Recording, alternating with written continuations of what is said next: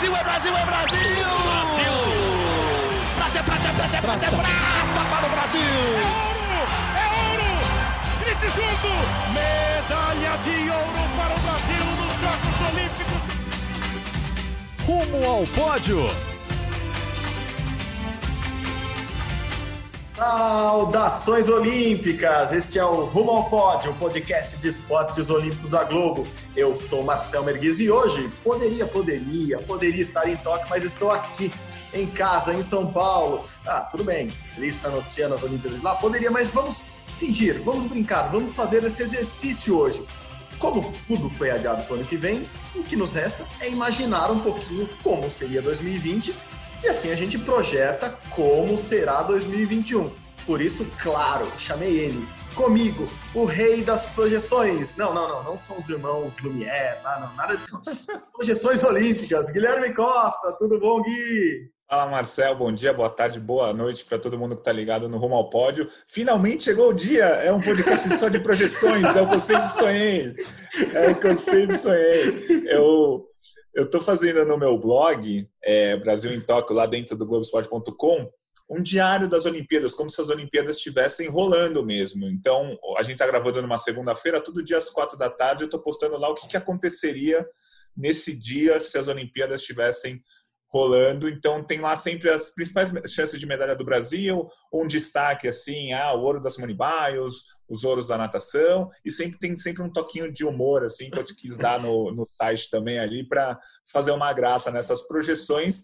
Já que assim, é uma projeção para o que estaria acontecendo agora, porque daqui a um ano tudo pode mudar, né? Os atletas não estão treinando, toda aquela coisa que a gente tem é, discutidos nas últimas semanas. Não, e tá muito legal de acompanhar, especialmente, não, não especialmente, mas também a parte humorística que tá, tá, tá engraçado e eu acho que você vai acertar algumas projeções humorísticas ali também. Com certeza. Acho que ali é mais fácil acertar essas projeções humorísticas do que as medalhas, viu? É, acho que vai ser Vai ser nessa. Não, tá bem legal. Para quem, quem quiser, vai lá, entra no blog do Gui, no, no ge.globo e, e acompanha dia a dia. Tem a, vai até o último dia, né, Gui? Até dia, dia 9 de, de julho, que é o último dia que seria o último dia desse ano. O, o, ano que vem a Olimpíada começa em 23 de julho, desculpa, agosto, e acaba Isso. em 8 de agosto. 9 de agosto agora é o próximo. próximo eu já estou confuso, é muita data. É, é, eu tento me guiar agora para segunda-feira. O que estaria acontecendo na segunda-feira dessa eu Olimpíada? Também também tô nessa, estou me guiando por segunda-feira. E assim, hoje, segunda-feira, o Brasil teria cinco medalhas ao todo no quadro de medalhas. Como a gente vai fazer hoje a projeção até o fim da semana, né, até sábado, o que seria o sábado das Olimpíadas, é, o Brasil encerraria essa semana com sete medalhas e a gente vai destrinchar aqui quais são as, as, nossas projeções e também com convidados ilustres, né, Marcelo? Boa, boa. É, nessa primeira semana a gente vai, vai tentar imaginar o que seria essa primeira semana, projetando para o ano que vem também. E, e, é uma semana que os brasileiros estão acostumados a principalmente pensar nas medalhas ali em judô, natação. Normalmente é, é da onde vêm as primeiras medalhas do Brasil. Claro, claro, tem classificatória, tem, tem disputa já de esportes coletivos, a ginástica artística já começa, o taekwondo, que o Brasil hoje em dia tem uma equipe muito forte de taekwondo, já vai estar disputando, a esgrima pode trazer a nossa primeira medalha na Olimpíada, porque é logo no primeiro dia, enfim, tem um monte de esportes ali e tem uma vantagem, né, Gui? Se a gente tivesse gravando esse podcast há 20 anos, quando não existiam podcasts, é, a, a, projeção seria um pouco mais fácil, porque o Brasil não ganhava medalha em muito esporte. O Brasil tinha lá seus quatro, cinco, o Brasil não ganhava muita medalha, ponto, assim, há, há 30 anos atrás. É, e também ganhava em esportes específicos, ganhava sempre na vela, sempre no atletismo, beliscava uma medalha na natação, ganhava no judô sempre. Hoje em dia, o leque do Brasil é muito maior e isso faz com que o Brasil seja um país mais forte nesse, nesse cenário olímpico mundial. Então, fazer a projeção hoje em dia é um pouco mais complicado porque não, não são só aqueles esportes tradicionais que, que a gente, que você, que todo mundo tem que acompanhar para fazer esse levantamento, né? É, o Brasil tem, tem ótimas chances de medalha em esportes até outro dia, pouco conhecidos por aqui. Canoagem slalom com a Ana Sátila, a esgrima com a, com a Nathalie Moyhausen, o ciclismo mountain bike com Henrique Avancini, o Brasil tem grandes chances, e no taekwondo que você já falou que o Brasil vai com três atletas, todos com chances de medalha. Então é o que você falou, há 20, 30 anos o Brasil sempre chegava com, com chance de medalha. Atletismo, natação, futebol, vôlei e judô. Agora o Brasil a gente vai destrinchar tudo, mas o Brasil vai chegar com chance de medalha em 20, 22 modalidades. Vai conquistar medalha em 10, 12, talvez 14 modalidades. Mas você chegar com chance de medalha em 22 modalidades mostra que, que o leque está aumentando e que está ficando cada vez mais difícil para a gente fazer as projeções também. E a boa notícia para o torcedor brasileiro, principalmente aquele que gosta de ganhar medalha, que gosta do, do vencedor, é que estreiam cinco esportes nessa Olimpíada, mas dois principalmente, o skate e o surf, o Brasil é favorito a essas medalhas. E com a vantagem de que o skate e o surf estreiam já na primeira semana de Olimpíada. Assim, na primeira semana tem skate street, que vai falar mais à frente.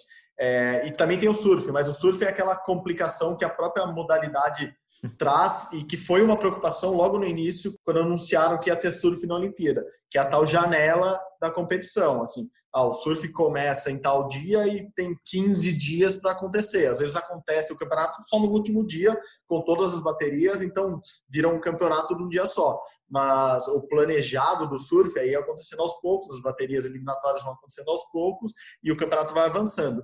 A gente vai ter que ver como vai funcionar isso lá, lá em Tóquio a, a Baía de Tóquio não é, não é um primor de ondas gigantes, é, não tem onda sempre, tem ondas pequenas, e lá em Chiba, precisamente, onde vai, vai ser a disputa do surf, a gente vai ter que sentir como que vai ser ali, final de julho, começo de agosto, essa, é, é, as, como as marés vão ajudar ou não o cenário olímpico. Então a gente é até difícil projetar porque a gente não tem como saber.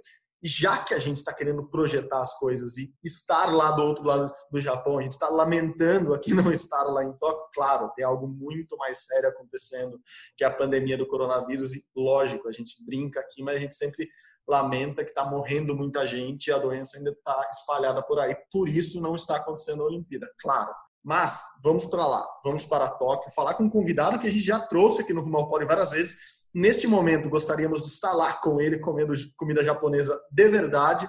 Então, nosso primeiro convidado de hoje é Carlos Gil, correspondente da Globo em Tóquio. Ele nos mandou um áudio explicando o que ele estava esperando dessa primeira semana. Manda lá, Gil. Alô, pessoal do Rumo ao Pod, tudo bem? Obrigado pelo convite. Eu confesso que o primeiro sentimento dessa proposta, é, o que estaria acontecendo na Olimpíada agora, foi uma certa amargura. Acho que é natural, né? A gente queria muito que os jogos estivessem acontecendo e a gente quer muito que o mundo se livre né, desse momento tão ruim que a gente está vivendo.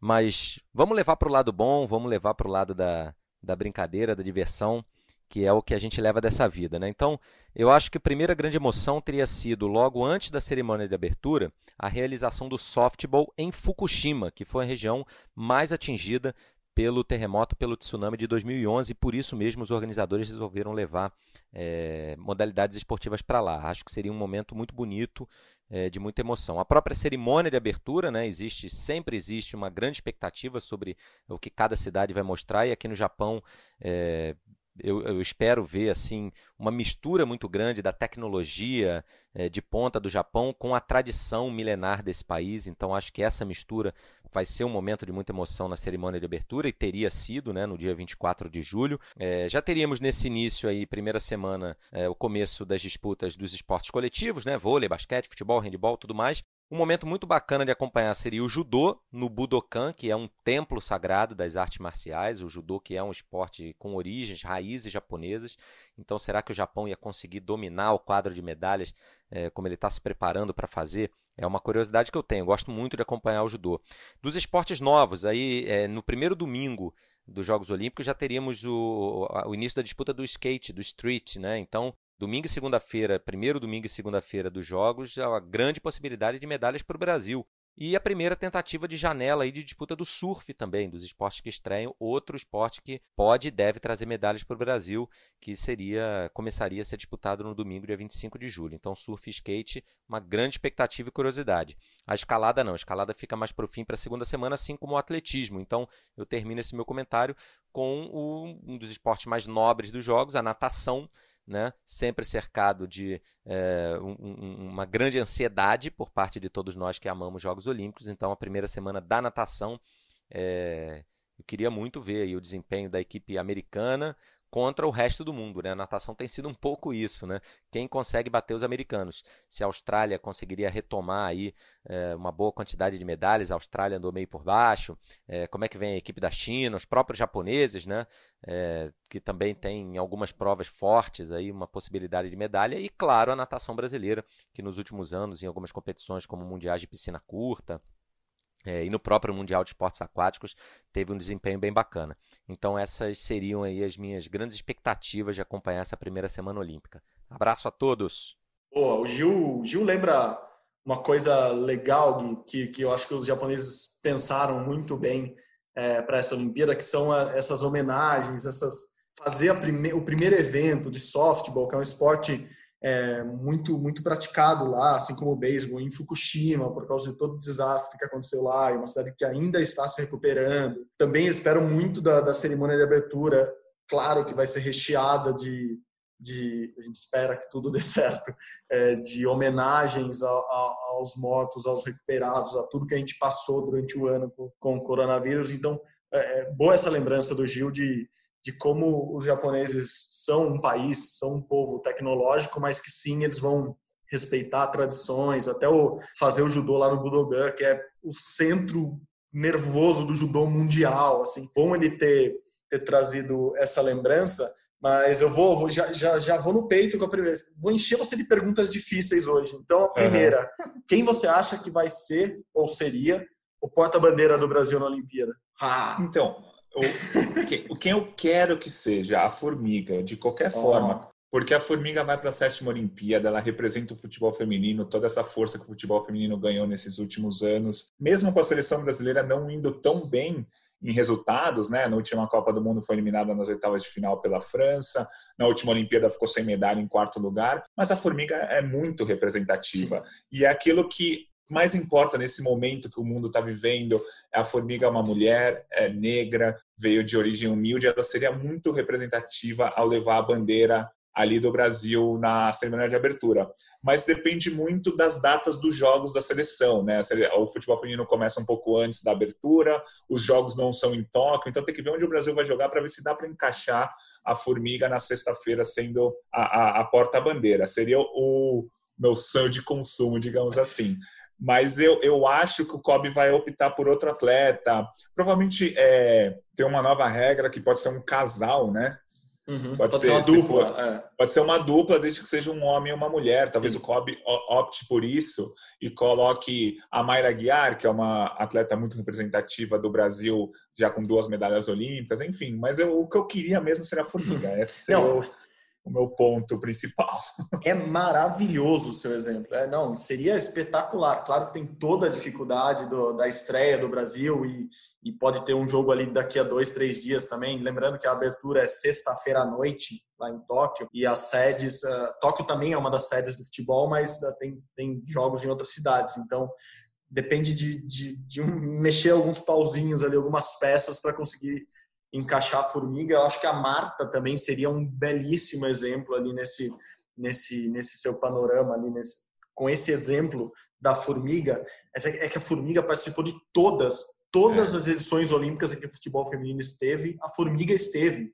Assim, é impressionante. Assim, é, ela é o exemplo ideal de, de, de, representatividade. Então, acho que a formiga seria um, um ótimo exemplo. Eu acho que a Marta também tem chance pelo que ela significa para o mundo, mas entre Marta e Formiga ali, eu até acho que escolheriam a Formiga para ser esse exemplo. Eu acho que a Fabiana, a Fabiana Claudino do vôlei tem grandes chances Sim. também, porque o vôlei não joga no sábado, o vôlei feminino joga no domingo só, é em Tóquio o jogo. O Brasil faz o último jogo do domingo tem o jogo Brasil Coreia do Sul, é a estreia do Brasil no domingo, então dá tempo de descansar. Zé Roberto, dá tempo de descansar, pô. É, o, e o a Fabiana é bicampeã olímpica, né? É, fala, fala. Mas acho que o, o, grande problema é que a Fabiana ainda não garantiu que vai querer Isso, jogar, né? claro, claro. O claro, Zé Roberto tem... já falou que chamaria ela tal, mas ela falou que quer ser mãe, que esse adiamento atrapalhou um pouco os planos dela de ser mãe, e ela ainda não decidiu se vai optar pela maternidade ou pela Olimpíada, que é uma dúvida realmente gigantesca. Imagina a cabeça dela esteja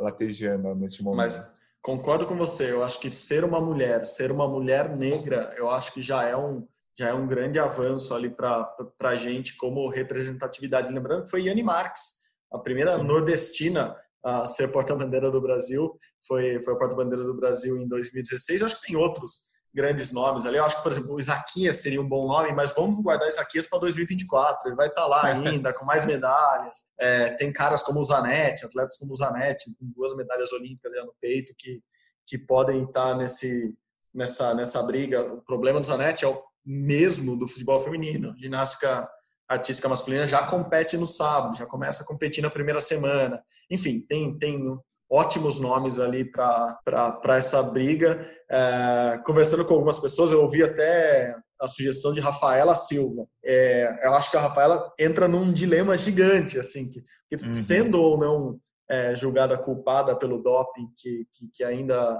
que ainda vai a julgamento dela, é, é assumir que, que tem uma atleta que foi foi pega no exame antidoping e está carregando a bandeira do seu país. Então, é, eu acho mais complicado. Mas, enfim, vamos, vamos continuar especulando. Só falta um ano para a gente saber quem, quem hum. será mesmo. A gente vai ter bastante discussão, mas gostei da sua sugestão de formiga. Quem estiver nos escutando e quiser compartilhar a opinião nas redes sociais, aceitamos dicas de, de atletas que podem carregar a bandeira do Brasil na cerimônia de abertura em Tóquio, ano que vem, 23 de julho. Anote na agenda. E, bom, aproveitando, a gente tocou no, no assunto Rafaela Silva, vamos falar um pouco de judô, então. Vamos aprofundar um pouco do judô, que pode trazer o maior número de medalhas para o Brasil nessa primeira semana. E daí a gente aproveitou e já convidou alguém que, que estaria conosco em Tóquio, que é comentarista da Globo, que é apresentador da Globo, que é medalhista olímpico, que é galé, é tudo. Flávio Canto é um pouquinho de tudo e ele que vai falar um pouco do judô para a gente. Diga aí, Flávio.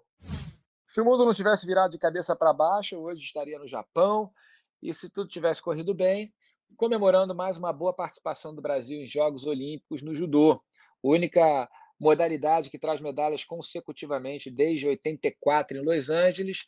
No Japão, embora seja mais difícil um grande resultado por pela, pelo momento atual que o Brasil no judô vive e por ser na terra do judô, o Japão vem mais forte do que nunca. O Brasil, é, na minha opinião, seguramente teria trazido é, um bom resultado. Pelo menos duas medalhas, eu acho que seria factível para a gente sonhar. As principais esperanças eh, a gente está falando do feminino, né? No feminino, mais uma vez, o Brasil chega mais forte que no masculino principal nome é a Mayra Guiar, na categoria meio pesado, até 78 quilos. Ela vai em busca da terceira medalha olímpica. Se conquistar, vai ser a atleta com mais medalhas olímpicas da história do judô brasileiro. E além dela, a gente tem no peso pesado outra boa chance com Maria Suelen Altman, que já foi vice-campeã mundial, ou com a Beatriz Souza. As duas estão disputando aí cabeça a cabeça uma em quinto, né, a Maria Suelen e a Bia em sexto do ranking olímpico. Quem for vai com chance de medalha. O principal nome dessa categoria é Idalis Ortiz, a cubana, que foi campeã olímpica em 2016, e contra ela o retrospecto melhor quem tem é a Bia, que já conseguiu vencê-la. É uma atleta que é mais jovem, mas tem boas chances aí de surpreender. Quem for do Brasil entra com boas chances de medalha. Na minha opinião, pelo fato da Olimpíada ter sido adiada, a Bia, que está numa fase ainda em ascensão, ela tem mais chances de conseguir essa vaga é, do que a Maria Sueli. Mas as duas têm boas chances de medalha, caso quem, quem, independentemente de quem for. Além das duas, a gente tem uma esperança que está cada vez é, mais possível, que é a Rafaela Silva. O adiamento dos jogos foi muito bom para ela. Ela está numa, ela está recorrendo da acusação de doping e se ela conseguir reduzir a pena em alguns meses, ela consegue integrar essa equipe e entra na categoria leve até 57 quilos, tentando aí mais uma medalha e defender o ouro olímpico dela em 2016. Essas são as três principais chances do Brasil no feminino. Já no masculino, a gente mais uma vez chega com boas chances na categoria pesado uma disputa acirrada também entre o, Rafael Silva, o Baby, que vai em busca também da sua terceira medalha olímpica, e do Davi Moura, já, vice, já foi vice-campeão mundial, que está disputando também cabeça a cabeça essa vaga com o Rafael. Quem tiver do Brasil nessa categoria vai ter chances reais de medalha, numa categoria dificílima, impulsionada pelo maior nome da história do judô na atualidade, que se vencer essa Olimpíada deve ser considerado o maior nome da história do judô mundial, o francês, o gigante Ted Riner, dez vezes campeão do mundo, campeão olímpico em 2016, campeão olímpico em 2012, está indo atrás teu, da sua terceira medalha olímpica, do tricampeonato olímpico. Além do Ted Riner, né, de estrangeiros, para a gente ficar de olho, a gente tem Obviamente, o Japão, em todas as categorias, tem boas chances. Eu calculo aí que o Japão consiga pelo menos umas 5 a 6 medalhas de ouro, ou seja, quase a metade das medalhas em disputa nessa Olimpíada. E a gente tem no feminino a sensação, para a gente ficar de olho, a Daria Bilodida, ucraniana de apenas 19 anos, bicampeã do mundo, a sensação do judô mundial feminino, que deve conseguir aí a sua primeira medalha olímpica, primeira medalha e logo de ouro, provavelmente. E a gente tem também no masculino outro nome que a gente não pode é, perder, que é o, o Shohei Ono, o atleta mais espetacular, na minha opinião, da atualidade, um dos mais espetaculares da história do judô, um cara que tem um judô plástico, sempre busca o Ipon e vai em busca aí do seu bicampeonato olímpico. Ele foi campeão olímpico em 2016. Bom, na esperança aqui de adiar essa comemoração que teria sido essa semana, mas levá-la para o ano que vem e o Brasil mais uma vez bater ponto ali, fazer bonito e trazer medalhas em edições de Jogos Olímpicos. De novo, essa é uma Olimpíada mais difícil que outras e o Brasil vive um momento mais difícil. As atletas principais do feminino elas estão um pouco mais velhas e a gente está vivendo uma fase de renovação de várias categorias. Mas mesmo assim, o Brasil chega com chance de medalha. Eu diria que pelo menos duas medalhas olímpicas a gente deve trazer nessa Olimpíada.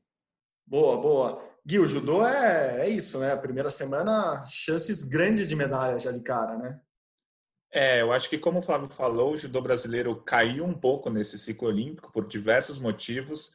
Então, se na última Olimpíada o Brasil chegou com chances de quatro, grandes chances de quatro, cinco medalhas, agora esse número caiu um pouquinho. O Flávio falou em duas medalhas, eu concordo muito com o que ele falou, e eu acho que o Brasil ganha uma terceira medalha no judô se a Rafaela Silva puder disputar, né? A Rafaela Silva, o julgamento dela deve ser nesse segundo semestre agora para a gente saber se ela vai poder lutar a Olimpíada. Ela lutando, ela tem a chance de medalha dela no individual, na categoria até 57 quilos, e ela ajuda muito a equipe brasileira na prova por equipes, que vai fazer a estreia. É, desculpa, deu uma engasgada aqui. A, a, sem a Rafaela Silva, a equipe brasileira é, perde qualquer chance de medalha, assim porque é um ponto que a Rafaela Silva conseguiria para o Brasil em todos os combates e não vai ter esse ponto, porque a segunda colocada do Brasil na categoria até 57 quilos é um nível muito abaixo da Rafa. Então, assim, uhum. com a Rafaela, o Brasil ganha duas grandes chances de medalha a mais. Né? Então, eu concordo muito com o Flávio. Duas medalhas para o judô brasileiro está de bom tamanho. Com a Rafaela podendo participar e chegando em forma, eu jogaria esse número para três. Então, uhum. fiquei entre dois e três aí. As minhas grandes apostas, as principais apostas, apostas Mayra Guiar e a Maria Suelen. É, no peso pesado, a Maria Suelen, como o Flávio disse, está disputando a vaga com a Bia, mas seja qual das duas forem no pesado feminino, é uma grande chance de medalha. O Baby e o Davi, que disputam no peso pesado, também vão chegar com grandes chances. E aí é aquela loteria que a gente fala, né, Marcelo? O Brasil vai ter duas grandes chances de medalha no pesado, uma no masculino e uma no feminino. Se você tem duas grandes chances, eu aposto que o Brasil vai conquistar uma medalha. Sim. Essa que é entre os pesados ali. E o, quando você falou a loteria, a loteria também é, é não cair na chave do Terry Riné, né? Assim, é se classificar Sim. bem para não. Quer dizer, também torcer para o Terry Riné se classificar bem, tá em primeiro do ranking, você é. tá do outro lado, né? Porque ele deve ser o grande, ou um dos grandes nomes dessa Olimpíada e também da Olimpíada de Paris, lutando em casa. É o cara que, como o Flávio disse, tem tudo para entrar para a história do judô como o maior judoca de todos os tempos. Eu sei que tem toda a tradição japonesa Inclusive, ele destaca isso também, Flávio, muito bem no comentário dele. É, o, o, judô na primeira semana deve chamar muita atenção, principalmente uhum. por ser lá na casa do judô mundial, onde nasceu o judô, e porque os japoneses têm tudo para ganhar muita coisa. Assim, ganhar seis medalhas de dez, por exemplo, é muita coisa. Assim, é, é passar a rapa ali no, numa modalidade inteira. E, e, o Flávio destaca isso. E eu acho que vão ser os judocas japoneses e o Rinê na primeira semana assim, uhum. se destacando muito e daí o Brasil caçando ali sua medalha. Eu acho que a Mayra sim é o principal nome para conseguir também a, a, medalha do Brasil, a primeira medalha do Brasil no judô. Depois, eu acho que a categoria do, do, dos pesados, tanto no masculino quanto no feminino, também chances gigantescas de, de trazer medalhas. Eu, eu iria nessa linha também. Acho que duas ou três medalhas na primeira semana por, na, na, na, para o judô e daí a equipe, claro, depende dessa volta da Rafa, como ela vai voltar, se ela vai conseguir voltar. Hum. E só, só para fechar o judô, é sempre bom falar que o judô brasileiro, o judô é sempre um esporte que tem muitas surpresas, né? E para o Brasil sempre tem surpresas positivas e negativas, mas sempre tem uma surpresinha positiva ali para o Brasil. 2012 foi o Kitadai, que ninguém esperava, foi ao pódio. 2008 foi a Kathleen, ninguém falava dela, ela foi ao pódio. Em 2000 foi o Carlos Honorato, que era reserva da seleção, ganhou a vaga no último momento, porque o titular se contundiu, foi lá e foi medalhista de prata. Então, o Brasil tem essa tradição de sempre ter uma surpresinha então é sempre bom olhar uma surpresinha que pode acontecer. O Daniel Carguinin, a Larissa Pimenta, a Maria Portela, alguém que não está muito é, visível para todo mundo, mas que pode surpreender. O Rafael Buzacarini, enfim. Sempre pode pintar uma surpresinha aí no judô, é sempre bom a gente ficar de olho. E antes de ir para o próximo esporte, você tem uma frase boa sobre surpresas na Olimpíada que você ouviu de, de alguém, alguém importante, mas é, diga aí, diga aí, acho que é boa para a gente refletir. É, a gente sabe que na Olimpíada vai ter surpresas. A gente só torce para que para o Brasil sejam surpresas mais positivas do que negativas. O Jorge Bichara, diretor-geral do COB, diretor de esportes do COB, que costuma falar isso. A gente sabe que não vão ser todos os favoritos brasileiros que vão ganhar e, e não vão ser todos os favoritos é, estrangeiros que vão ganhar. A gente só torce que o Brasil, nessa balança, tenha mais surpresas positivas que negativas para chegar no fim da Olimpíada com um resultado melhor do que o imaginado, ou pelo menos perto do que se imaginava de conquistar. Exato, a gente sabe que vai, vai ter zebra, vai ter favorito caindo, vai ter favorito tropeçando. Tomara que todos esses sejam equilibrados, né? que não sejam tudo, tudo todos os favoritos que perderem sejam para um, um, país só, todos os favoritos que ganharem sejam para o outro. Isso não acontece, obviamente, é uma roleta, quase que uma roleta russa ali que que, que às vezes pende para um lado, às vezes pende para o outro. Então, é isso, torcer para que, que alguns, a gente até citou alguns nomes aqui, ah, Hugo Calderano no tênis de mesa. Assim, ele é favorito? Não, ele tem chance? Tem. Tomara que nessa um favorito caia antes, tropece isso. antes e ele consiga aproveitar a chance. Assim, pode ser que um favorito do Brasil não consiga fazer isso, mas aí que ele seja compensado com outro atleta ali da que a gente está falando da primeira semana consiga. A gente até comenta bastante da, da Natalie Mulhausen, é, é, ela é atual campeã mundial, ela é a segunda do ranking mundial, ela é favorita à medalha, ela tem grandes chances de conquistar a medalha? Ela tem. Assim, ela não conquistar a medalha também não é o maior desastre da história do mundo. Esse desastre é o Ted Riné não conquistar a medalha. E ele mesmo perdeu alguns meses atrás uma luta com um japonês, entendeu? E eu acho que o caso da Nathalie se encaixa um pouco nisso, uma surpresa positiva, surpresa negativa. Isso, exato. Eu fiz aqui a análise da prova da espada da Nathalie eu não coloquei ela como medalhista, tá? Na nossa previsão, não coloquei ela como medalhista, apesar de torcer muito para que ela ganhe, quero muito que eu esteja errado, é óbvio, mas eu não coloquei ela como medalhista porque eu fiz uma lista de 14 atletas que podem ganhar medalha, são só três no pódio. Entre essas 14, tem cinco campeãs mundiais e duas campeãs olímpicas. Isso sem falar de quem tem medalha olímpica e medalha mundial que não é campeã. Então, assim, é, é uma, como a Nathalie mesmo fala, é uma roleta russa mesmo. É, são, são cinco campeãs mundiais na chave. É surreal uhum. isso, né? E a Nathalie é uma delas. Ela pode Sim. ganhar? Pode. Se eu tivesse que apostar, eu não colocaria ela entre as três primeiras, mas ela vai estar tá totalmente na briga. Ela já ganhou e já perdeu de todo mundo. Essa é a questão, que ela ganhe na Olimpíada e conquiste essa, essa medalha. É um bom exemplo, é um bom exemplo e só para reforçar, se ela conseguir a medalha no ano que vem, ela deve ser a primeira medalhista olímpica do Brasil no, na Olimpíada de Tóquio, porque a espada feminina é logo no primeiro dia, logo depois da abertura, né? No sábado, e a chance de, de o Brasil, hoje analisando, a chance do Brasil conquistar a medalha antes disso é, é, é quase zero, é muito pequena. Então, ela é a principal atleta brasileira no primeiro dia de, de Olimpíada. É, bom, vamos lá, vamos lá agora para outro esporte, vamos passar para natação. É, a gente falou do, do, do Flávio Canto aqui, eu vou também encher de elogios esse, esse nosso próximo convidado, tão galã quanto, tão atleta quanto. Eu, acho, eu só acho que ele tem menos medalhas olímpicas e medalhas em geral do que o, do, do, que o Flávio nos tatames ou nas piscinas ou em qualquer outro esporte que ele tenha praticado. O, o nosso multi-especialistas, mas também especialista, muito especialista em natação, produtor e repórter da TV Globo, conosco, Paulo Roberto Conde. Diga aí, Paulo. Olá, amigos do Rumo ao Pódio, Marcel, Gui, Prazer participar com vocês mais uma vez. Essa semana que a gente era para estar falando das Olimpíadas em si, né? Mas agora a gente projeta para o ano que vem, esperando que a pandemia passe, que chegue uma vacina e que a gente possa, enfim, comemorar esse grande evento no ano que vem. Mas, se fosse para fazer um exercício, como é que estariam as provas de natação essa semana? Eu acho que a gente teria dois grandes nomes. Um deles já estaria aí com uma medalhinha de ouro no peito, provavelmente com a primeira medalha de ouro dele como protagonista, já que ele tem medalhas de ouro dos Jogos do Rio, as duas em revezamento, mas seria o americano Caleb Dressel. O Dressel, um velocista, atual bicampeão mundial das provas de 50 livre, 100 livre, 100 borboleta, além de todos os revezamentos. O Dressel era o grande nome da natação para os Jogos Olímpicos de Tóquio. Né? Você tem outros nomes, mas em termos de possibilidades de conquista de medalha, ele com certeza era o grande destaque. Falava-se até mesmo em sete medalhas de ouro para o Dressel no Japão.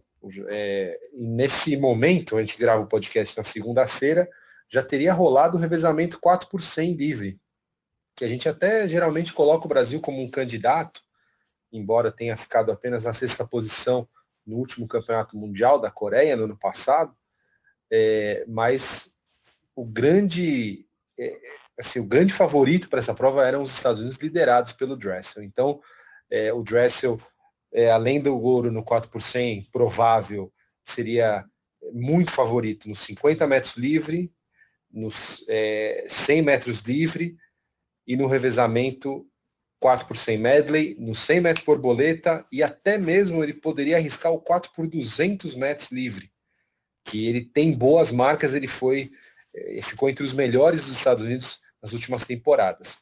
E aí é uma, uma introdução, né, uma nova prova, o 4 por 100 medley misto, que também ele seria um destaque, com certeza nadaria pelos Estados Unidos. Então, Caleb Dressel seria o nome da natação, a natação, o grande esporte dessa primeira semana dos Jogos, com certeza ele iria fazer chover. Falando rapidamente de outros nomes também importantes, né? Estrangeiros, Kate Ledeck, que foi um dos grandes nomes da Rio 2016. Ledeck ainda uma protagonista, mas diante da, do acúmulo de medalhas que o Dressel pode ter, a Ledeck tem aparecido pouquinho menos, tem sido menos dominante nos campeonatos mundiais. E uma jovem importante, importante nome que vem surgindo é a Regan Smith, nadadora de costas, que é a recordista mundial dos 100 e dos 200 metros nado de costas, e iria compor com certeza os revezamentos americanos para ganhar outras medalhas. Falando de Brasil, quem que poderia ganhar uma medalha nessa semana na natação? com certeza a nossa maior esperança, Bruno Fratos, no 50 livre, que disputaria ali com o Caleb Dressel, é, cabeça a cabeça, o Dressel um pouquinho mais favorito, porque é o atual bicampeão, mas o Bruno é o atual bi-vice-campeão. Então eles iam lutar aí bastante por, esse, por essas medalhas dos 50 metros livre. Bom, galera, é isso, uma, um resumo curto do que eu acho que aconteceria na natação. A gente falaria muito de Caleb Dressel, mas não tem problema, que a gente deve falar no ano que vem Espero que é, o status quo se mantenha, porque eu acho que ninguém merecia perder chances por causa da pandemia.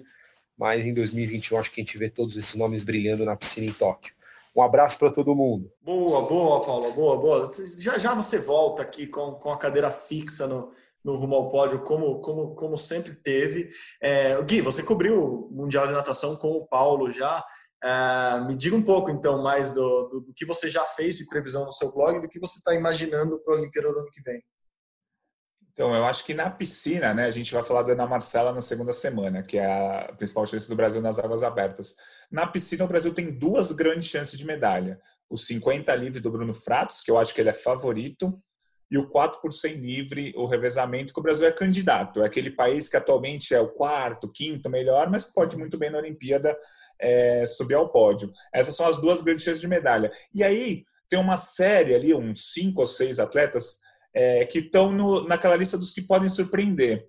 São a lista do é, o João Gomes no 100 peito, Léo de Deus nos 200 borboleta, o revezamento 4 por 100 medley, o revezamento 4 por 200 livre, o Fernando Scheffer nos 200 livre, o Marcelo Quereguini no 100 livre. São nomes que, assim, é, eles não têm medalhas no último campeonato mundial, eles não foram ao pódio, mas foram finalistas, ficaram em sexto, sétimo, são sexto, sétimo do ranking mundial, enfim, são nomes que podem surpreender.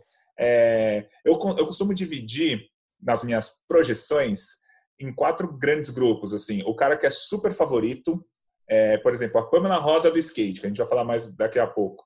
Ela é super favorita, assim, não tem dúvida. Qualquer pessoa no mundo que gosta de skate vai falar que ela é super favorita à medalha. Aí tem os favoritos à medalha, que é tipo o Bruno Fratos. Bruno Fratos foi prata nos últimos três mundiais, está sempre entre os três primeiros do ranking mundial. Ele é favorito à medalha. Ele é super favorito? Não, ele é favorito. Aí tem os candidatos ao pódio. O candidato ao pódio é a Nathalie, é o exemplo que a gente deu. A Nathalie, ela é favorita? Não, mas ela tá naquele bolo ali que, uhum. que vai brigar. E aí tem os que podem surpreender, que é uma lista grande e que geralmente poucos realmente surpreendem. Sempre tem um ou dois que surpreendem, mas são poucos que surpreendem, que pode ser, como eu falei agora há pouco, o João Gomes no sem peito, o revezamento 4 por 200 livre do Brasil, enfim. São esses quatro grande, grandes grupos. E como o Bichara gosta de falar, é melhor uhum. que esses que podem surpreender sejam maiores do que os super favoritos que acabaram não correspondendo. Não, boa, boa, Gui. É, boa lembrança também do Paulo falando do Caleb Dressel. O, o Bruno Fratos até falou dele. E pô, se vier essa, essa, essa enxurrada de medalhas dele no, logo de cara mesmo, é, putz, vamos começar a falar de novo Phelps em 3, 2, assim, vai ser, vai ser manchete de jornal o novo Phelps, né? É, é, que ele não nada provas, as mesmas provas, né? Do, do, do, nada algumas provas semelhantes do Phelps, mas o, o Dressel é esse cara que vai brigar com o Fratos, é o cara super rápido ali. E, mas é, é uma boa lembrança para a gente prestar atenção na primeira semana, que é a semana, por exemplo, que as, como você já disse, que a Simone Biles conquista a sua primeira medalha. Então, é uma semana que já começam a surgir grandes nomes da, da Olimpíada. Imagino eu aqui, Simone Biles já brilhando ali, Ted Riné já brilhando, algum japonês, claro, do judô vai, vai, vai aparecer ali bastante na, na mídia e acho que na natação o Dressel ou alguma das meninas americanas deve, deve é, concentrar os holofotes nessas, nessas primeiras, nesses primeiros dias de Olimpíada, né, Gui? É, ao que tudo indica, o Dressel vai ser o grande medalhista da Olimpíada, entre todas as modalidades. É, como o Paulo falou, são ali, juntando as provas de revezamento, são seis, sete chances de medalha que ele tem. Acho que ninguém vai chegar nesse número de medalhas é, do Caleb Dressel. Mas eu acho que a Simone Biles vai ser muito mais imponente. A Simone Biles é uma figura mais uhum. conhecida do que o Dressel, é uma figura mais importante para o esporte mundial do que o wrestling. Então, acho que a Simone Biles vai acabar sendo a cara da Olimpíada. Assim, sabe, a revista do, do fim da Olimpíada, eu acho que tem a, a foto da Simone Biles e um especial embaixo, Dressel, o, o, grande no, o grande medalhista da competição. Eu acho que vai ser mais ou menos isso, assim, a Olimpíada de Tóquio. Simone, ah. a grande estrela, e o Dressel, aquele asterisco importante mas é um degrau abaixo, apesar de conquistar mais medalhas que a Biles. Vai ter fotinho dele na capa da revista, mas vai estar ali num cantinho, né? Eu costumo Isso. brincar, eu costumo brincar, Gui, que, que é fácil você tentar imaginar como quem vai ser o grande nome da Olimpíada, assim, claro que é projetando o que vai ser. Pensa num pôster, você tem que fazer um pôster, você vai colar no, em outdoor, você vai colar no poste, você vai colar na parede da sua casa. Tipo, Tóquio 2021, vamos chamar de 2021 Tóquio 2020 2021. Você pode botar uma foto lá. Quem você bota? Hoje eu coloco a Simone Biles, assim, é isso, assim. A cara da Olimpíada, mesmo antes dela acontecer, se você quer chamar o evento, promover o evento, é esse, assim. Você pode pensar em outros nomes, sim, mas eu imagino e ainda mais depois de tudo que aconteceu, assim. Pensando que em 2016, depois de 2016, depois ela brilhar muito aqui no Rio com a equipe inteira americana, tem todo o escândalo de assédio dentro da, da equipe de ginástica americana. Então, é, é um assunto que vai voltar à tona nessa Olimpíada, não tem como. As atletas americanas vão ser perguntadas sobre isso. Assim, tem filmes sendo lançados, documentários sendo exibidos sobre esse assunto e torna ele muito mais conhecido do, do público comum, do público que não acompanha o esporte diretamente. Então, eu acho que vai sim ter muito mais holofote do que já teria sobre a Simone por causa do. E ela mesma assumiu que, que houve casos com ela, enfim. É, eu acho que sim. Lembrando, ela também é uma mulher e ela também é uma atleta negra. Então, é, é mais um assunto para torná-la mais evidente nessa Olimpíada. Concordo, Simone Biles deve ser o grande nome.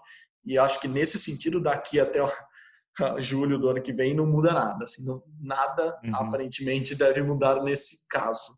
Bom, de novo, girando os esportes aqui, passando pelos pictogramas e, e correndo a primeira semana, vamos para um esporte que estreia. É, o, a gente já comentou do surf, que, que estreia com as primeiras baterias, mas tem um esporte que estreia e já dá medalha na primeira semana, que é o skate. É, principalmente para o Brasil, o skate street, onde a gente tem uma, uma geração muito forte, principalmente a feminina, e assim a chance de conquistar as primeiras medalhas do skate, elas serem do Brasil, é muito grande, principalmente porque começa com as mulheres, com as meninas do skate street. Bom, para isso convidamos também nada mais nada menos que Carol Barcelos para comentar um pouco do skate na Olimpíada nesta primeira semana para gente. Fala, Carol! Se nós estivéssemos no Japão agora. Difícil trabalhar com esse si, né? Porque o si tira toda aquela emoção verdadeira, genuína e tão forte que uma Olimpíada desperta na gente. Mas eu fico imaginando a estreia do skate, né, pela primeira vez em Jogos Olímpicos. Eu acho que só reforça é, o quanto esse esporte é grande, né? O quanto esse esporte é um esporte querido, né? Tem praticantes no mundo inteiro. E, porra, pra gente, pro Brasil, foi maravilhoso o skate ter entrado para os Jogos Olímpicos, né? Porque a gente sabe que muitos dos grandes nomes são nossos. Então, sei lá, eu fico aqui imaginando aquele pódio perfeito, sabe? Pódio triplo do Brasil e feminino. Já imaginou? Fadinha, Pamela e Letícia Buffoni no skate street, skate de rua. É possível, viu? Seria assim, inédito e incrível. Mas quando a gente olha para o que elas estão fazendo nesse esporte, totalmente possível. E eu prefiro pensar que a gente só está adiando por mais um ano. Muitas alegrias que ainda virão. Eu prefiro pensar assim. Acho que é uma forma a gente conseguir lidar com tudo que está acontecendo agora de um jeito um pouco mais leve. Boa, vamos lá. Gui, nas suas projeções, uh, skate ganha as primeiras medalhas do Brasil, é isso? Isso, na projeção, o skate street feminino, que tem três grandes chances de medalha, né? Tem o ouro da Pamela e a prata da Raíssa. Eu não coloquei a Letícia no pódio, mas é, ela teve um ano de 2019 bem difícil tal, mas não tem como duvidar dela. Assim, eu coloquei ouro para Pamela e prata para para Raíssa, mas a Letícia pode entrar nesse bolo, pode ser ouro, pode entrar e fazer o tal do pódio triplo do Brasil. É porque, é, digamos, entre aspas, matematicamente, é, seria muito complicado colocar um pódio triplo do Brasil, porque a chance do pódio triplo acontecer é muito pequena. A Pamela uhum. tem grande chance de medalha, a Raíssa tem grande chance de medalha e a Letícia tem grande chance de medalha, mas a chance das três conquistarem é muito pequena, até porque tem americanas e japonesas que estão, estão muito bem também. Então, coloquei um ouro e uma prata para o Brasil no feminino. E no masculino, eu não coloquei pódio para o Brasil no street. O Kelvin foi quarto colocado no Campeonato Mundial do ano passado. O Kelvin tem uma série de medalhas em campeonatos mundiais, acho que são quatro ou cinco, mas eu não coloquei ele no pódio. Mas ele está naquela lista do é claro que pode medalhar. Eu uhum. peguei, pensei três atletas, a categoria dele tem um americano, o Nija, eu acho que se fala, N-J-A-W. É, ele é super favorito, assim, o ouro tá. Se tudo acontecer normal, o ouro é desse americano, mas a prata e o bronze totalmente abertos. Então, assim, eu não coloquei o Kelvin na medalha na projeção, mas ele pode conquistar a medalha. Ele está naquela lista dos candidatos ao pódio, igual a gente falou da Nathalie é, da esgrima. Então, o skate street, a gente, eu coloquei duas medalhas. Podem ser três? Pô, vai ser muito legal, mas também pode ser uma. Então, deixamos duas ali para o skate street é, do Brasil. Boa, não, não tô aqui para corrigir pronúncia de ninguém, até porque eu acho que eu vou errar também, mas eu acho que é Naija. Acho que é Naija o nome dele. Por favor. É, é porque ele é muito. Muito. É, assim, e, muito. e, os próprios skatistas, assim, dessa geração são muito fãs dele. Assim, ele é ídolo de uma galera nova aí que. Porque ele é muito bom e ele sim, se a gente pode cravar que vai, vai ter um medalhista ali no street, é o Naija, que, que é idolatrado pela, pela galerinha nova do skate. É, não sei se está no nível do Tony Hawk, do Bob Burnquist, pela, pelo tamanho desses caras, mas ele é muito amado por essa nova geração e, cara, essa geração olímpica, né? essa geração que vai começar a ganhar medalha na Olimpíada, de repente o Nadia vai virar esse, esse grande cara mesmo do street.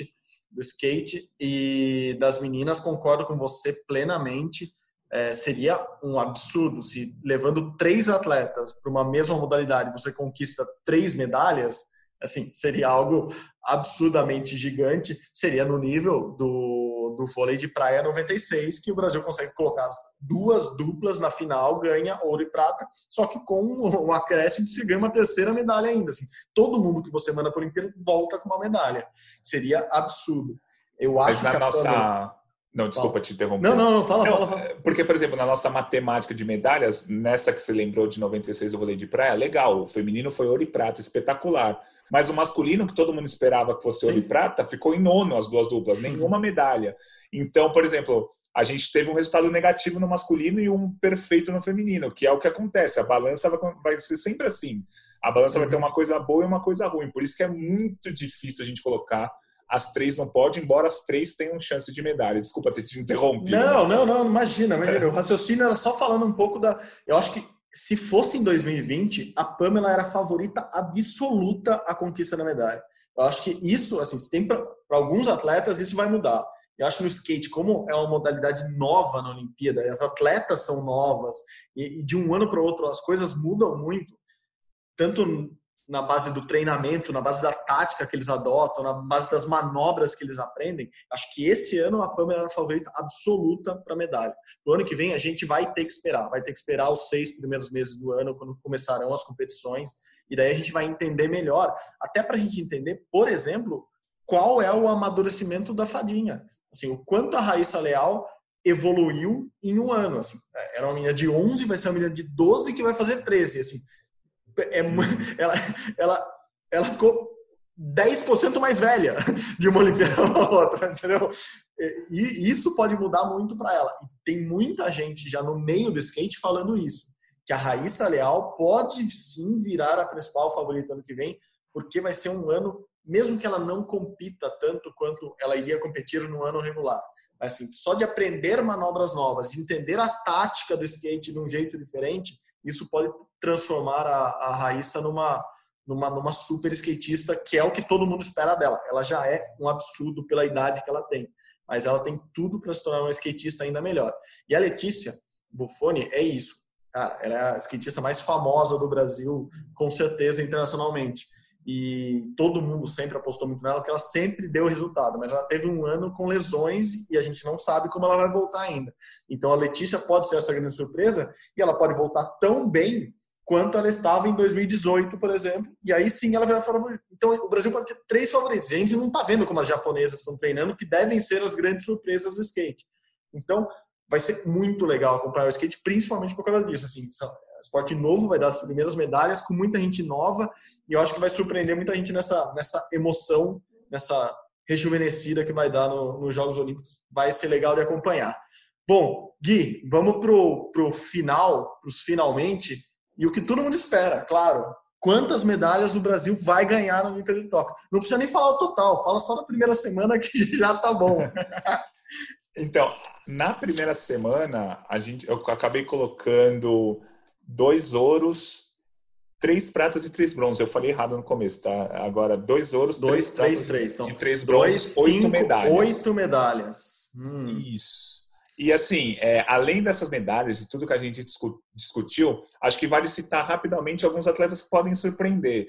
O Marcos Vinícius no tiro com arco, ele não está no grupo dos favoritos nem no grupo dos candidatos, mas ele está no grupo dos que podem surpreender. Ele já ganhou de campeão mundial, ele já foi vice-campeão de Copa do Mundo, ele está naquele grupo que pode surpreender. É, o Marquinhos, já... deixa até uh, te interromper, o Marquinhos é até curioso, porque parece que ele chegou mais mais favorito, não, mas com mais chances de medalha no Rio, quando ele era quatro anos mais novo. Ele era um, um moleque de 18, se eu não me engano, chegando do que ele está chegando agora. E, pô, ele passou quatro anos treinando, evoluindo. É, o tiro com arco, se não tem uma grande tradição no Brasil, não tem grandes centros de treinamento. É, é, é ele é um cara que o, que o Comitê Olímpico investe muito, que todo mundo investe muito, e um cara que esteve competindo, treinando no exterior é, inclusive, ele teve treinadores estrangeiros nos últimos anos. Então, é um cara, assim, bela lembrança. O Marquinhos é um cara que pode totalmente do nada, assim, um cara que nem nas principais listas está, pode. E, e o tiro com arco é mata-mata ali, né? Você ganhou Sim. uma, você elimina um cara bom, um cara bom é. cai do outro lado da chave, você já tá lá na, na briga por medalha. Boa, boa lembrança aqui. E aí tem a canoagem slalom, que a Ana Sati ela tem duas chances de medalha. Na canoa, que é o C1, eu coloco ela como candidata. Ela foi bronze no Mundial de 2017, ela está sempre ali na, entre as cinco primeiras das principais competições. Então, no C1, eu coloco ela como candidata, e no K1, que é, a, é o caiaque, que é a outra prova, eu coloco como ela pode surpreender. No, no K1, ela está sempre em oitavo, nono, no C1, ela está sempre em quinto, já foi bronze, então. E a já chega com duas chances de medalha. Isso é interessante, você ter duas chances de medalha na mesma Olimpíada é, coloca você num patamar interessante. E de novo, ela é uma atleta jovem que já estreou no Rio, quer dizer, já tirou ali o, o nervosismo da primeira participação olímpica. É uma atleta com bons resultados e também ótima lembrança de quem pode surpreender é esse. É, é, o típico caso que você não vai cobrar se ela não ganhar a medalha, mas é tão, é tão possível que ela ganhe que, que não vai ser uma medalha absurda. Nossa, que surpresa, ninguém imaginava que essa menina. Não, assim, é, é, uma, é uma atleta para ficar de olho mesmo e, enfim, com estrutura, com treinamento que aparentemente ela está tá fazendo bem nos últimos anos, é, é, é sim alguém para ficar muito de olho ali. Ana Sátila Vargas. E na, da mesma geração, digamos assim, da Ana Sátila e do Marcos Vinícius, tem o Henrique Avancini do ciclismo mountain bike, é outro que já participou da Olimpíada de 2016 e fez um ciclo sempre entre os primeiros colocados. Foi quarto colocado em dois campeonatos mundiais, é vice-líder do ranking. Eu coloco ali o Henrique Avancini entre os candidatos no ciclismo mountain bike. E nessas três modalidades, canoagem slalom, ciclismo mountain bike é, e o tiro com arco seria a primeira medalha do Brasil na história. Então, seriam resultados muito relevantes. Acho importante lembrar esse, esses três nomes. E falar um pouquinho do Taekwondo com mais especificidade. A Milena eu coloquei com a medalha de bronze na projeção. O Ícaro e o Edinho é, não coloquei eles com medalha, mas eu sei que eles têm chances reais de medalha. O Edinho, muito pela regularidade dele, ele no circuito mundial está sempre chegando entre os primeiros colocados, embora no campeonato mundial tenha ficado em nono. O Ícaro já é o contrário. O Ícaro foi vice-campeão mundial, mas não consegue resultados tão bons quanto os do Edinho no circuito. Então os dois vão chegar como candidatos é, ali, é, não coloquei eles como favoritos à medalha, mas vão chegar como candidatos. Então, o Taekwondo com três chances de medalha, eu acho que uma está de ótimo tamanho, podem vir duas, mas infelizmente pode ser zero também. Então, tem que uhum. ficar uhum. Fazendo essa balança do Taekwondo, com três chances de medalha, uma favorita e dois candidatos. Pô, e, a, e a Milena, além do bom resultado mundial dela, ela bom, foi campeã pan-americana, primeira mulher campeã pan-americana brasileira no, no Taekwondo e concordo com você. Me parece, é, pelos, pelos adversários que, que tanto os, os homens têm quanto ela tem, é, a, a, chance dela de medalha pode sim ser maior. Apesar de todos tá, estarem nivelados mundialmente, é, e, e, isso é, um, é, uma ótima notícia para o Brasil, que o Taekwondo está tá, tá acima do que, do que sempre, não do que sempre foi. O Taekwondo nas últimas Olimpíadas tem trazido medalha para o Brasil. Mas o Taekwondo está muito bem com muita gente dessa vez. E concordo, acho que belisca uma medalha ali e acho que grandes chances mesmo de ser da Milena pela se pegar um bom chaveamento, se tiver com a cabeça no lugar, vai ser estreia olímpica dela, é, pode pode ser sim uma belíssima surpresa. Só para não deixar passar, na canoagem slalom, a gente tem o PP também, que foi bem na Olimpíada do Rio. Isso sim, uma surpresa na Olimpíada do Rio, foi bem. Hum. E que também faz um ciclo regular, como, como, como a Ana Sátira, pode ser um nome para a gente prestar atenção ali. É, bom, vamos lá, vamos começar a recapitular aí suas medalhas. Você quer falar nome nome? É, os Não. ouros, se eu estou lembrando aqui, primeiro ouro, Pamela Rosa no Skate Street. E Isso. mais um ouro, já sai no surf na primeira semana? No surf, é. Se, se como a gente explicou, né? Correr se, bem. Se as ondas estiverem normais, como manda o calendário, sai na primeira semana a medalha. E aí eu dei o ouro para o Ítalo no masculino, atual campeão mundial, ganhou uhum. o Isa Games ano passado lá. Acho que hoje eu colocava a projeção Ítalo e Pamela ouro, é, prata a Raíssa, né, do skate, a gente já conversou, a Isso. Mayra Guiar do judô, o Sim. Flávio Canto falou muito bem dela, e o Bruno Fratos na natação. Ele foi, Ótimo. ele é o atual bi-vice-campeão mundial, foi vice em 2017 e vice em 2019.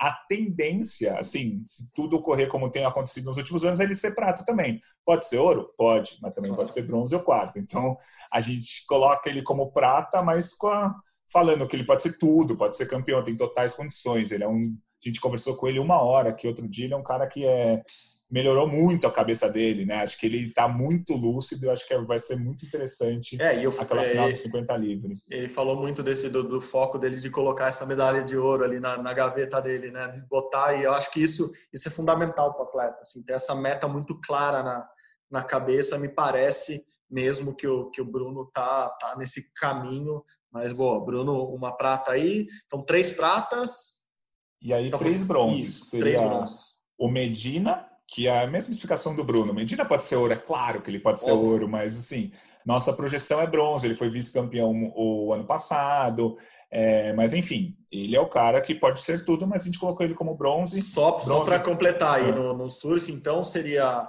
Medina bronze, o Ítalo ouro, no meio aí é John John. No, Isso, do- a minha Estados proje- Unidos no- projeção é, é o John John, que eu acho que ele é o, é o grande nome que pode tirar essa dobradinha brasileira, o que tudo indica. Claro que o, outro americano, acho que é o, é o Calor Andino, ele é muito bom em ondas pequenas, que nem são a do Japão. Mas, assim, pelo que a gente vê, pelos que os especialistas falam, o pódio não deve sair dos dois brasileiros e do John John, mas o Boa. Andino correndo por fora, surfando por fora, digamos assim. Boa. Pe- pegando no. Então-. Então, nessa primeira semana, se tudo sair como projetado por nós, Italo e Pamela Ouro, Raíssa Maire e Fratos Prata, Medina, Milena e Maria Suelen, Maria Suelen do Judô, bronze, o Brasil Sim. fecharia com oito medalhas aí, dois ouros, três pratas e três bronzes, mas tem Ótimo. muita gente brigando por medalha, como a gente já comentou, é, tem também o Hugo Calderano, né, que a gente falou muitas vezes aqui no nosso podcast, tem a dupla do tênis, o Bruno Soares e o Marcelo Melo, que claramente podem brigar pela medalha. Não coloquei ele entre os favoritos, mas coloquei entre os candidatos, assim como o Hugo Calderano é, do tênis de mesa. E fazendo uma matemática, assim, é, a maioria dos países conquista, chega com conquista um quarto das chances de medalha que tem. Então, por exemplo, se os Estados Unidos conquistam 100 medalhas numa Olimpíada, e eles costumam conquistar, é porque eles chegam com 400 chances de medalha. Uhum. O Brasil, para conquistar 20 medalhas, chega com umas 80 chances, que é o que a gente está elencando aqui. Sim. Somando o podcast de hoje com da semana que vem, a gente vai chegar no número de mais ou menos 80 chances de medalha. Então, assim, é, essa matemática é válida para todo mundo. Não é que o, o Brasil tem dificuldade nos momentos decisivos, o brasileiro amarela, não. Se você tem 80 chances de medalha, você nunca vai ganhar 80 medalhas. Você vai ganhar por volta de 20. Pode ser 17, pode ser 24, pode ser. Mas você vai ganhar mais ou menos um quarto das suas chances de medalha. Isso acontece com todos os países, não só com o Brasil. Então, essa é a matemática. Por isso que a gente elencou um monte de gente aqui e no final deu só oito medalhas. Colocou no liquidificador tudo e deu oito medalhas. É porque assim. pra Vocês tirar- pra- falaram uma hora para dizer que o Brasil vai ganhar oito medalhas? Ah! Para você conquistar é, oito medalhas, você tem que ter 30 chances. A gente falou mais Sim. ou menos, aqui eu não contei, mas a gente falou mais ou menos 30 chances de medalha nessa primeira semana. A segunda semana vai ser melhor para o Brasil, como sempre acontece. E é isso. E a gente vai falar disso Ô, na semana que vem. A gente vai, é, exato, a gente vai completar essa, essa análise mais profunda semana que vem. Mas se a gente pensar na projeção que o próprio Brasil está fazendo, o vice-presidente do COB, o Laporta, o, Jorge, o, Marco Laporta, confundindo o Jorge Bichara com o Marco Laporta. Marco Laporta, que, que é ouvinte, assim como o Bichara, então não posso errar o nome deles. Eles, o que o Laporta nos falou aqui, que a projeção para esse ano era essa mesmo, ganhar mais, de, das, mais do que as 19 medalhas que o Brasil ganhou na Rio 2016. Se a gente está falando de oito medalhas na primeira semana e a segunda semana, tradicionalmente, dá mais medalhas para o Brasil, porque dá mais medalha para todo mundo, na verdade, tem mais medalhas em disputa, Uhum. e na segunda semana tem os esportes coletivos, que o Brasil sempre foi muito bom, enfim. Com oito medalhas, a gente tem metade do caminho andado. Assim, a projeção de que o Brasil chegue mesmo ou passe muito perto dessas 20 medalhas é real. Assim, não é nem otimista nem pessimista, é muito real a análise. É isso aí. E na segunda semana, que a gente vai comentar é, na semana que vem. Tem atletismo, tem vela, tem todos os coletivos, como você disse, tem o karatê, que o Brasil tem grandes chances, tem as outras categorias do skate, né, a categoria parque, que a gente não falou ainda. Tem muita modalidade em que o Brasil vai chegar com chance de medalha, levantamento de peso, luta olímpica, enfim, muitas chances de medalha para o Brasil que a gente vai colocar no liquidificador e vai sair ali o número projetado de medalhas.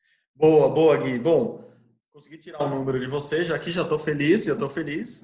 Já, já podem nos cornetar nas redes sociais, e mas semana que vem tem mais. A gente não vai parar por aqui, não. A gente vai continuar essa discussão lá no seu blog. Você continua as suas postagens bem humoradas, estou gostando.